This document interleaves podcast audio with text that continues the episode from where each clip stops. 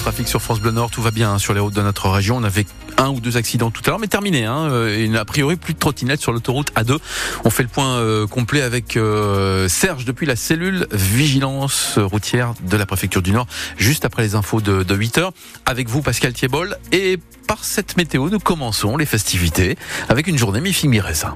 J'aime bien cette expression, c'est pour ça que je la ressors. D'accord, très bien. Oui, effectivement, alternance de nuages et d'éclaircies. Retour de la pluie quand même sur la côte cet après-midi. Température 5 à 9 degrés ce matin. L'année 2023 qui se termine et bientôt le calendrier 2024, parfois distribué par les pompiers. C'est un classique de l'automne et de l'hiver, le passage des pompiers pour donc le traditionnel calendrier. À l'amicale de Saint-Amand-les-Eaux, un peu avant Noël, il en restait moins de 400 à écouler sur les 7000 imprimés cette année. La vente devrait rapporter entre 30 et 40 000 euros, ce qui permet de faire vivre l'amicale et ses activités, mais aussi de payer l'assurance des pompiers volontaires. Louise Forbin, vous avez suivi quatre pompiers de Saint-Amand, donc, en tournée dans la ville d'Anon. Les pompiers s'arrêtent à chaque porte et quand ils sonnent, ils disent avoir en moyenne une chance sur deux que quelqu'un vienne ouvrir. Bonsoir madame, c'est les pompiers, je passe pour les calendriers. Oui. Euh... Céline achète le calendrier chaque année. Elle est infirmière et travaille donc régulièrement avec des pompiers. Je sais leur difficulté au quotidien aussi et donc euh, cette aide, elle est vraiment primordiale pour moi euh, pour valoriser leur travail au quotidien. Mais devant certaines maisons, la porte reste close pas répondre tout court. Alors ça c'est la peur des fois parce qu'il fait noir. Florian travaille au centre de secours de Saint-Amand et pour lui de plus en plus de personnes ont peur des arnaques. On nous demande souvent notre carte, du coup l'amicale nous a fait des petites cartes avec nom, prénom, euh, euh, le numéro du président, du trésorier, le numéro de la caserne. Et ça arrive souvent que vous deviez montrer cette carte Plus régulièrement que certaines années. L'autre difficulté c'est que les nouvelles générations n'achètent pas le calendrier, alors les pompiers tentent de se renouveler, explique Romuald Piget, le président de l'amicale. Avant on avait des photos de calendrier pompiers euh, bien spécifiques sur des accidents, sur des mises en scène de maisons euh, en incendie ou autre. Euh, on est parti maintenant plus sur de l'humoriste. Là, cette année, on est parti sur le thème des jeux vidéo. Et après une heure à arpenter les rues d'Anon, chaque pompier a réussi à vendre une petite dizaine de calendriers.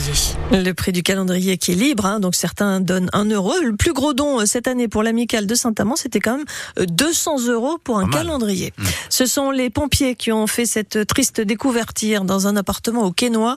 Le corps d'un nourrisson dans un sac découvert par hasard alors que les pompiers menaient une reconnaissance après un incendie plus tôt dans la journée dans l'immeuble. Il n'y a pas de lien entre les deux affaires. Une enquête est ouverte pour déterminer les circonstances de la mort de ce bébé. L'homme qui s'était retranché chez lui à Blessy, près d'Air-sur-la-Lys, est en garde à vue depuis son interpellation la nuit dernière après de longues heures de négociations. Garde à vue notamment pour tentative d'homicide sur personne dépositaire de l'autorité publique puisqu'il a tiré sur des gendarmes blessant légèrement trois d'entre eux. Cet ex-policier de 38 ans était ivre au moment de son interpellation. Garde à vue aussi pour l'homme soupçonné d'avoir tué sa femme et leurs quatre enfants à Meaux en région parisienne. L'homme est atteint de troubles psychiatriques. Il est actuellement hospitalisé pour une blessure à la main. En novembre 2019, ce père de famille avait porté un coup de couteau à son épouse, mais elle n'avait pas porté plainte. France Bleu Nord, 8h03 minutes, des solutions après l'incendie qui a ravagé 75% du complexe sportif euh, Sportica à Gravelines. La piscine, la salle de musculation, celle de basket et les cours de tennis ont été détruits. Pour les nageurs, la seconde piscine de Gravelines va rouvrir et pourra donc accueillir le public. Les salariés seront affectés à d'autres postes au bowling, au cinéma ou encore à la brasserie qui n'ont pas été touchés par les flammes. Reste l'avenir du BCM, le club de basket emblématique de la ville.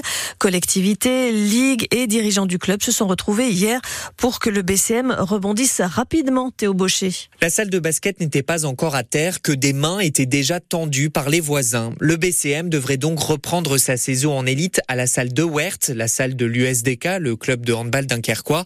Ça va demander des aménagements, mais la communauté urbaine de Dunkerque assure qu'elle prendra tous les coûts en charge, à commencer par l'achat d'un parquet de basket. Les Gravelinois s'entraîneront à Laune Plage. Ils y ont déjà leurs habitudes, car certains de leurs matchs s'y jouent. Mais pour jouer, il faut du matériel. Le club évaluera les pertes tout à l'heure, après une visite de ce qui reste des vestiaires. Concernant la Coupe d'Europe, le club attend le feu vert de la ville de Calais cette fois pour utiliser la salle Calypso. Les joueurs sont pour l'heure au repos avant une reprise de l'entraînement le 4 janvier. Le club compte maintenir le calendrier en élite. Objectif donc le 20 janvier avec la réception de Nanterre. L'envie était pourtant là, mais le corps ne suit plus. À huit mois des Jeux Olympiques, Pierre-Ambroise Boss raccroche et met un terme à sa carrière. Champion du monde du 800 mètres en 2017, licencié au Lille Métropole Athlétisme, le sportif de 31 ans souffre d'une blessure récurrente depuis un an. Dans dix minutes, retour avec le président du club de supporters Lens United sur la saison des footballeurs lensois qui ont retrouvé la Ligue des Champions en août dernier. Même si elle est déjà terminée, l'expérience a été belle. On y revient donc à 8h15.